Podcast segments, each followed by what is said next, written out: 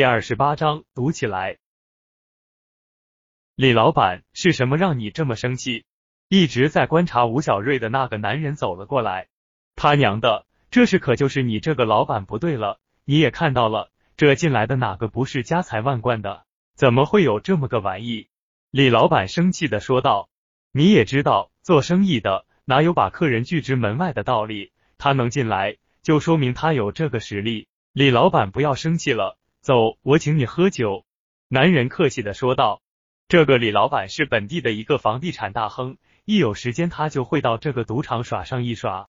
大家怕他，除了因为他有钱之外，就是他跟本地的一些大领导的关系搞得不错，不然生意也不会做得这么大。这件事可就是你的不对了，大家都是这里的常客，这脾气你也知道的。李老板对于下等人是非常厌恶的。你竟然还让手下的人把这等人放进来，跟李老板一块来的另外一个老板说道。吴小瑞看到他那副嘴脸，就有些恶心。这种人本事没有一点，这拍马屁的功夫可是一流的。这个时候他肯定要抓住这个机会，好好的羞辱自己一番了。呵，就你还是个老板啊？你是不是输怕了，要找我们的麻烦啊？小东子实在看不下去，说道：“输怕了？开什么玩笑！”老子最不缺的就是钱，李老板趾高气扬的说道。不管怎么说，在房地产这个行业里，他也是最早吃上螃蟹的那个人。既然这样，我们可以赌一下，不知道你敢不敢呢？既然碰到了一条大鱼，吴小瑞就没有理由这么轻易的放过他。再说了，像他这种小打小闹的，要凑够几百万，还不知道要到什么时候呢？什么？要跟我赌？老子没有听错吧？你小子是不是疯了？李老板不敢相信自己听到的。一般像这样的人，自己随便说几句话，便已经被吓得赔礼道歉。没想到这个人竟然要提出跟自己赌一局，怎么不敢？吴小瑞一脸的自信，对于这样的人，就要好好的给他放放血，看他以后还敢不敢轻易的看不起人了。笑话，跟我赌，你有那么多的钱吗？这么多人都在这，自己堂堂一个老板。又怎么会怕这个一文不值的小子？李老板笑着说道：“既然大家都想赌一下，钱不是问题，吴老板可以从我这里借。”赌场老板淡淡的说道。吴小瑞这才想起来，这个赌场老板是谁？自己开出的第一块翡翠就是卖给他的，只是在这里能碰到他，难免有些吃惊。没想到一个玉石商人竟然还做着赌场的生意，也难怪他会知道自己姓吴。那就多谢马老板了。等你下次到清远的时候，我一定好好的招待你一下。”吴小瑞笑着说道。看到他们两个早就认识，李老板便隐隐觉得自己是不是掉进了他们早就设好的圈套里，所以无论如何，他都愿意使用赌场里的一些东西，无论是纸牌还是骰子，他都让自己的手下从外面重新买。怎么赌？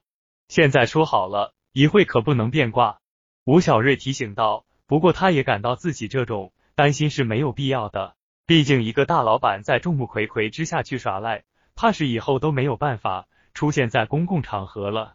你小口气倒是不小，老子喜欢。不过一会你就要光着身子从这里出去了。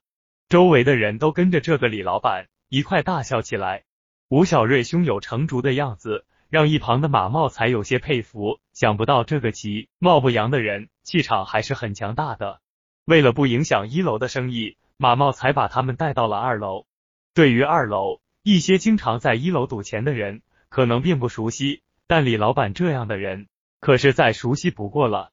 来到二楼就会发现，这里的装修跟一楼是截然不同。这里金碧辉煌，而且发牌的都是身穿制服的美女。其他的就更不用说了。看来这里跟他们所说的一样，在这里会让你体验到家的感觉。吴小瑞待在这里。就像是住进了别人的豪宅里一般。发生了什么？怎么这么多人都到二楼去了？听说有两个大老板要到二楼比试一下，听说是马老板发牌，看来这两个人的身份都不简单。什么啊？听说是一个不知死活的东西要跟我们这的李老板比一下。一些毫不知情的人也都纷纷来到二楼看热闹，这可比他们自己赌钱有意思。各位入座吧。规矩我就不用说了吧。马茂才把手中的牌向大家展示了一下，便开始准备发牌了。因为还不清楚吴小瑞到底擅长什么，李老板便选了自己最拿手的金花。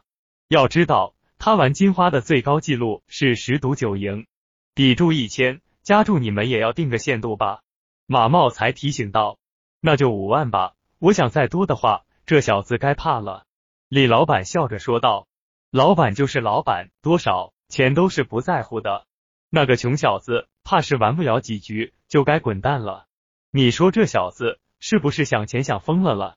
老子比他有钱都不敢这么玩，这小子倒是一脸的不在乎。周围的人都在等着看吴小瑞奇怎么从这里滚出去的。大哥。”我看我们要不要少下点？你知道我们是没有多少钱的。丁大龙有些担心的说道。虽然刚刚吴小瑞赢钱的时候，他们都在旁边看着，但现在是金花，不相信他还会有那么好的运气。好，那就这么说了，我这有一百五十万，看看你什么时候能把这些钱赢光。